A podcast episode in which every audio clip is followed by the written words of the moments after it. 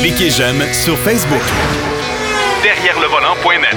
De retour à Jacques DM. Pour la deuxième portion de l'émission, je vous euh, le mentionnais en tout début, euh, Denis Duquet va nous parler, entre autres, de l'histoire des parcomètres. Euh, on parlera pas de CVT. On, on voulait parler de CVT. On n'est pas tout à fait prêt encore cette semaine.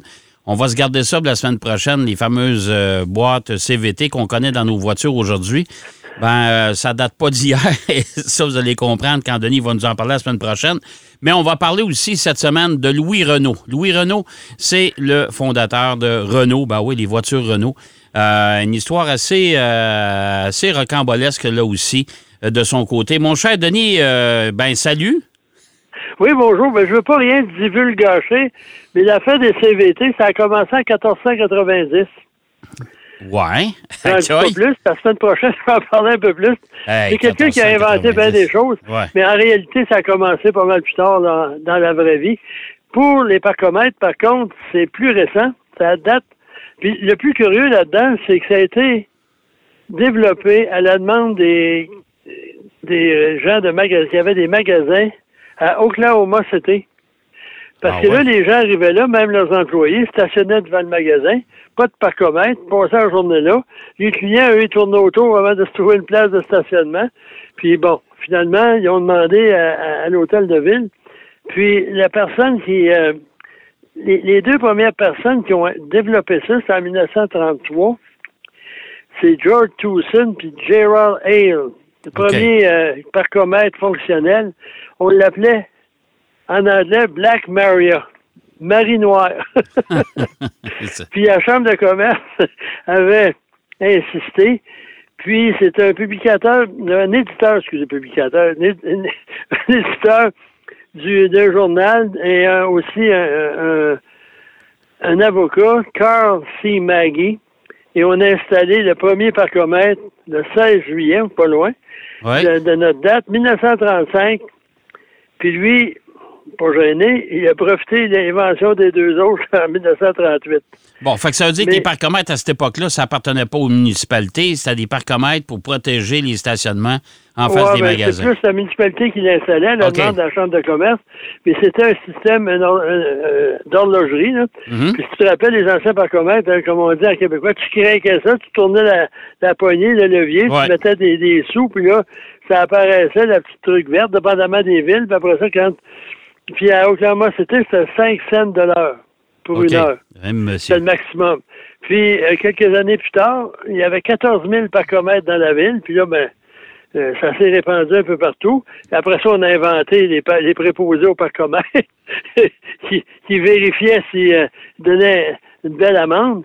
Puis souvent, dans les, les endroits où il n'y en avait pas, puis encore aujourd'hui, là, surtout aux États-Unis, ils ont une espèce de petit véhicule, puis là, ils ont une extension hein, avec la craie au bout, puis ils marquent euh, euh, le, le pneu des vo- Ouais. de la voiture. Puis Ouais. Quand ils repassent, ben, ils regardent ça. Ouais. Puis en Europe, il n'y a pas beaucoup de parcomètres pour des raisons esthétiques, des raisons, de toutes sortes de raisons là, philosophiques. Puis on a le disque bleu. Le disque C'est allé en bleu. Europe, là, puis tu loues un auto, ça vient avec un disque bleu. OK. Puis c'est- avant, dans chaque pays, il y avait une couleur. En France, il y avait deux roulettes. Et ça, c'est obligatoire par la loi, c'est que on- on- en général, le stationnement est, est pas réglé par des parcomètres, mais euh, c'est deux heures, par exemple. OK. Et là, tu mets ton disque à, à l'heure où tu es arrivé, tu mets ça sur le, le tableau de bord, puis quand les gens euh, passent, ben là, ils vérifient, puis ils te donnent l'étiquette. Bref. OK. puis, ça, ça, c'est devenu de plus en plus populaire, mais curieusement, en- en- au Canada, c'est seulement en 1940, à Sudbury, qu'on a commencé à être euh, euh, installer des Parce parcomètres. qu'aujourd'hui, c'est une source de revenus quand même importante. Je fais juste penser à Montréal, les grandes villes comme ça, là. Euh, je vais dire avec les fameux zorodateurs maintenant, parce qu'on a laissé tomber le parcomètre Oui, euh, traditionnel. ouais. là. Mais, mais ça, l'avantage de ça, mais avant de parler de ça, en Grande-Bretagne, c'est en 1958, puis en France, ben, pour des raisons qu'on connaît, ils veulent pas. Mhm. Mais en 1971, ils en ont installé ici et là.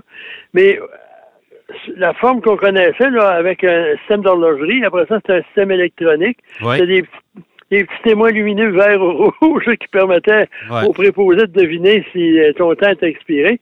Puis maintenant, comme tu dis, c'est des zéros dateurs. Puis là, tu mets soit une carte de crédit ou de l'argent. Et l'avantage de ça, à, Montréal, stationnement à Montréal, on a euh, une application sur euh, les téléphones intelligents. Oui. Puis tu Ouais. peux payer avec ton téléphone. Puis l'avantage de ça, c'est que supposons que tu es dans un restaurant du vieux Montréal ou à Trois-Rivières ou à Québec, puis là, tu es en train de manger, puis là, tu réalises que ton.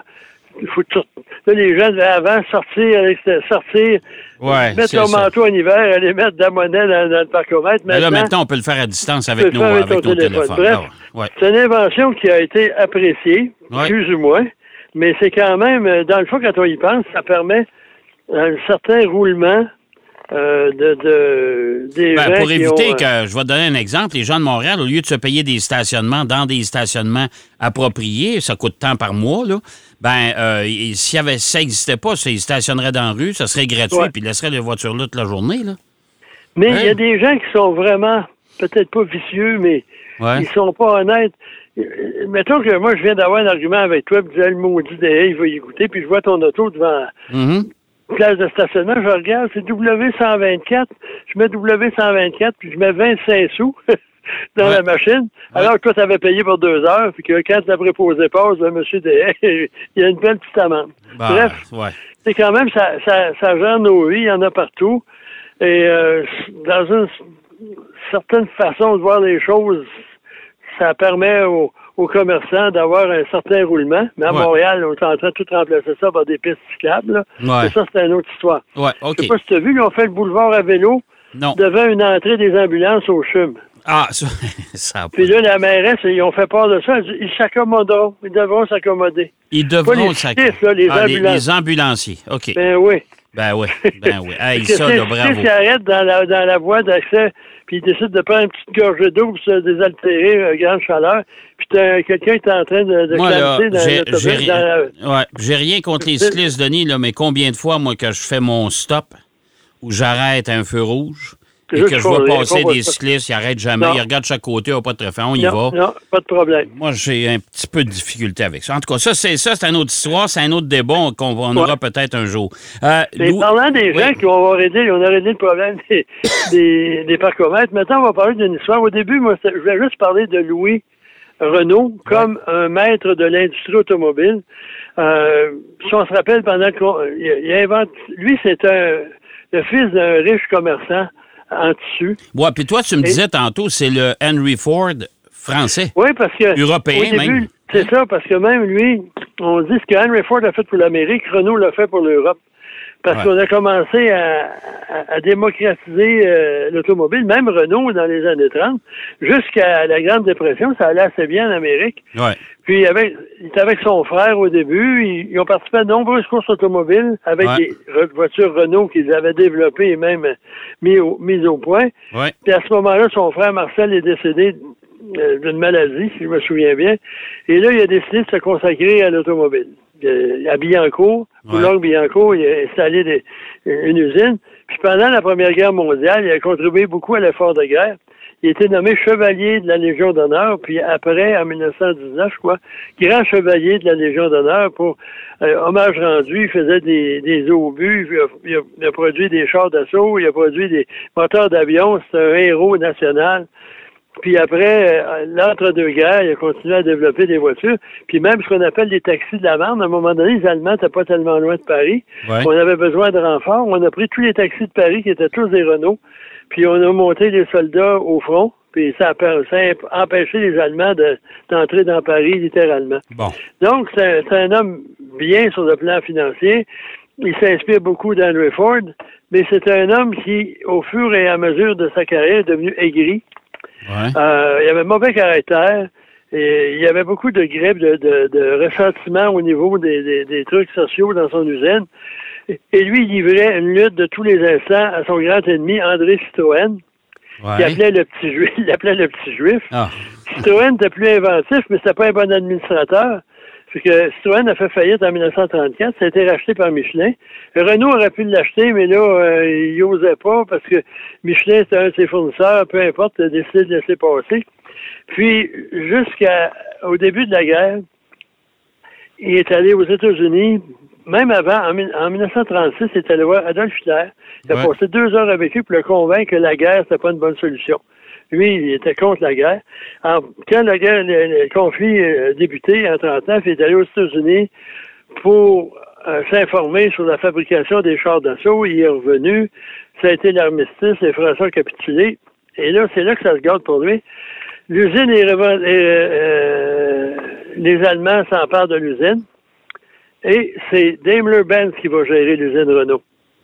Là, ils vont réparer des camions allemands de la, Wehrmacht, ils vont faire des, des- produire des trucs, à tel point que c'est devenu une cible pour la, la Royal Air Force. L'usine a été bombardée deux fois, une très sérieusement en 42, je crois. Hum. Puis à ce moment-là, Renault a décidé de reconstruire son usine.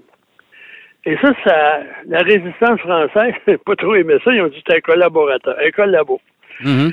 Puis, en 1944, quand euh, la France a été libérée, mon petit Louis, on l'arrête, on l'amène en prison comme collaborateur. Puis, trois, quatre mois plus tard, il décède. Il était déjà Ah, il a- malade. il a- ça veut dire qu'il a, fini sa, sa vie en prison. En euh, prison. Comme, Avant comme son traite, procès, comme parce qu'on- traite à l'État. comme traite, comme collaborateur. Mais un peu, il a eu des problèmes de santé aussi. Il était devenu aphasique. Ouais.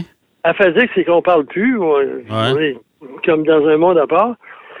Puis, euh, là, à ce moment-là, en 1945, sous euh, Charles de Gaulle, l'État s'approprie Renault, l'établissement Renault et Frères. Ouais. Et ça devient la régie Renault. Et aucun dédommagement à la famille parce que c'était c'était un traître. Les, les quelques actionnaires de la compagnie, eux, ont été récompensés, mais pas Renault. Puis à ce moment-là, ben, c'est devenu la régie Renault. La famille a essayé à au moins quatre reprises devant les tribunaux d'être au moins récompensée. Parce qu'on dit que Louis Renault, lui, il disait, je continue à collaborer ou à, à laisser les Allemands travailler. Ça permet à 40 000 Français de ne pas être déportés dans des camps de travail. C'est déjà ça. Ouais. Et ensuite, il y avait beaucoup de sabotage sur les produits qui étaient fabriqués dans cette usine-là, notamment les camions qui devaient aller au- sur le front russe, sur le front de l'Est. Puis là, ben, il avançait pas, ça brisait. Lui, lui c'était sa ça- façon de combattre l'ennemi, c'est ça. D'après lui. Puis Ouais. après les historiens, c'est ça. Mais à l'époque, si on regarde ce qui s'est passé en 44-45, là, puis même après, Ouais. des, des, des procès, là, des, des rondes de procès, puis on envoyait tout le monde en prison, on rasait les femmes, même si elle avait juste souri en Allemagne, quelqu'un l'avait vu, puis euh, Ouais, c'est ça qui est arrivé. Mais c'est devenu, ça a resté régie d'État pendant un certain temps, jusqu'en 1993-92. Renault veut se trouver un partenaire. Ouais. Et le partenaire idéal, c'est Volvo. Pourquoi? C'est une gamme reconnue de, de semi-haut de gamme. Ouais. Ils sont très bien installés aux États-Unis, ce que Renault n'a pas. Ouais. Euh, puis, en plus, Volvo Camion, Renault Camion, c'est deux grosses entités. Et là, il est arrivé l'impensable, c'est que la veille de signer l'entente, et ça, ça a obligé, pour, pour que Volvo s'associe à Renault, il fallait que Renault soit partiellement privatisé. L'État s'est départi de 85% de ses actions. Ouais. On a, puis là, Volvo en a pris une certaine, d'a- d'après l'entente, etc. On a vendu ça sur le grand public. Et la veille de signer l'entente, les- la haute direction de Volvo, sauf le président, ils ont dit, les Français, on les trace pas. c'est des arrogants, c'est des autocrates, ils nous, ils nous prennent de haut, ils nous disent des Suédois, c'est ça. Puis ils n'ont pas, ils ont pas euh, signé l'entente.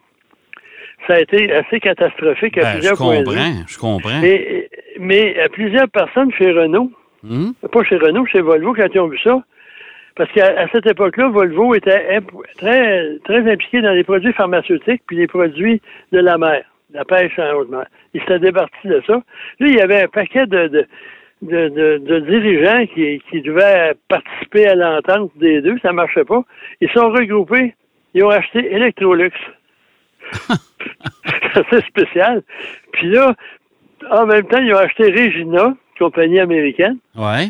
C'est devenu Electronics Regina, puis c'est assez compliqué parce qu'à un certain moment, moi je le sais, j'ai- payé les frais de ça. Si tu achetais une Electrolux, la nouvelle compagnie, Ouais. dans l'entente, il n'y avait pas de service. C'était vendu dans les grandes surfaces comme Sears, Eaton, peu importe, puis tu n'avais pas de service pendant cinq ans. C'était excellent. Essaye de trouver des sacs de, de balayeuses à à peu près 5 l'unité. C'était pas bien bien lourd jusqu'à temps qu'on découvre que les sacs Regina faisaient. Bref, mais ça, ça a servi de leçon à Renault Ouais. quand ils sont venus, la- l'alliance avec Nissan, ils ont été un peu plus, euh, Un peu plus doux. souples, Ouais. un peu plus doux. faut dire que c'est Carlos Ghosn qui a tout négocié ça. Le docteur Schweizer, pas le docteur, excusez, Louis Schweizer, ça n'a rien à voir avec l'autre, c'est lui qui dirigeait, c'est un homme assez, assez di- diplomate.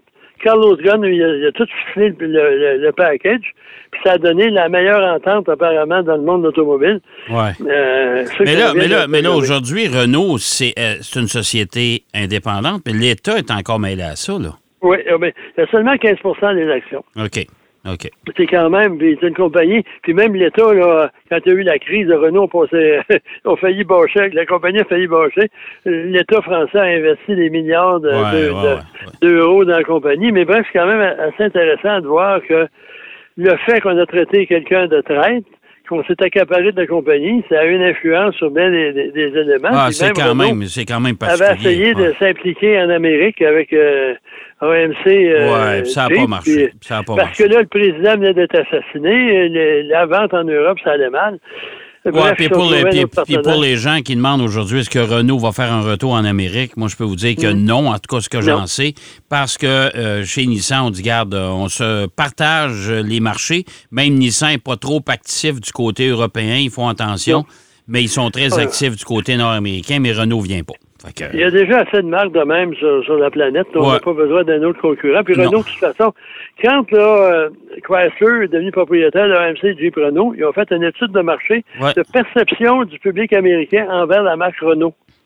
Ils ont dit que c'était la, la plus faible perception qu'ils ont jamais eue dans toutes les enquêtes Bon, de toutes que- les marques de tous les produits. Bon.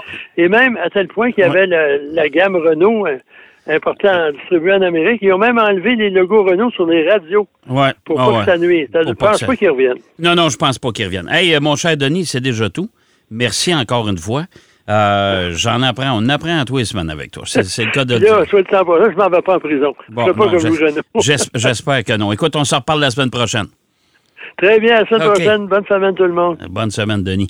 Euh, Denis Duquet qui nous parlait des- des- de l'invention des parcomètres dans les années 30 et de Louis Renault. J'en reviens pas. à un- un- un- le, le Henry Ford européen qui a fini sa vie en prison. Quand même spécial. On va aller faire une pause. Au retour de la pause, Marc Bouchard est avec nous. Derrière le volant. De retour après la pause. Pour plus de contenu automobile, Derrière le volant.net.